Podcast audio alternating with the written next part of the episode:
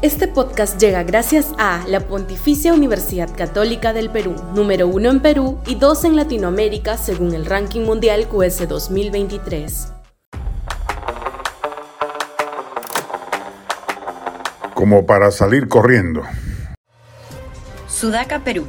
Buen periodismo. El juicio de la historia deberá ser muy severo con los gobiernos de la transición democrática, especialmente los de Toledo, García y Humala, quienes gozaron de la resaca del crecimiento económico sembrado por las reformas estructurales de los 90 de Fujimori y a pesar de la bonanza fiscal que disfrutaron, fueron incapaces de emprender alguna reforma institucional seria en ningún aspecto de la vida nacional. Hoy el resultado lo vemos a la vista. El año pasado se han ido del país más de 400.000 peruanos, en su mayoría jóvenes, porque no ven futuro promisorio en el Perú. Y eso que no han pasado por la crisis de los 80 con hiperinflación y terrorismo cuando la diáspora fue mayor y más justificada.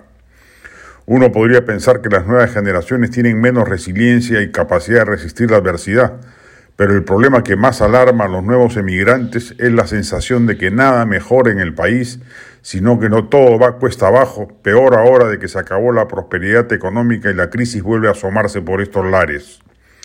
Si uno analiza en detalle los problemas e instituciones del país, comprenderá el desánimo. Todo va cuesta abajo. La salud pública es un desastre, que funciona hoy peor que hace dos décadas.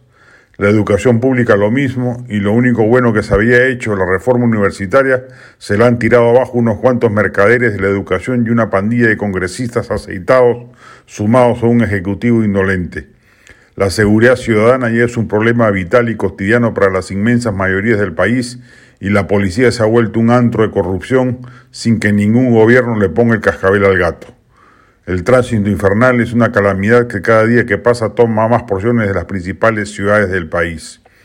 A nivel político, el Congreso se ha vuelto un nido impresentable de sinvergüenzas y corruptos, de donde, salvo honrosas excepciones, no hay nada bueno que esperar.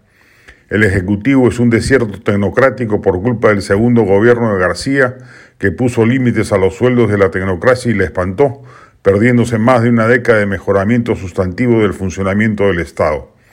Los gobiernos locales y regionales son una lágrima de ineficiencia, donde también, salvo aisladas excepciones, se han vuelto antros de corrupción.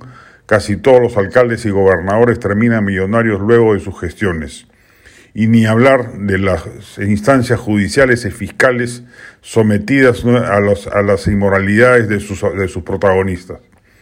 Y mientras eso ocurre, las mafias ilegales, el narcotráfico, la trata de personas, el contrabando, la minería ilegal, los traficantes de terrenos, las pandillas explosivas, los madereros informales prosperan y crecen capturando porciones importantes de la sociedad. Es efectivamente como para salir corriendo.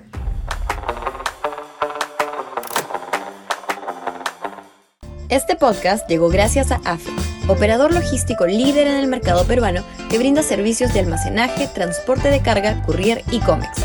Los puedes ubicar en www.afe.pe.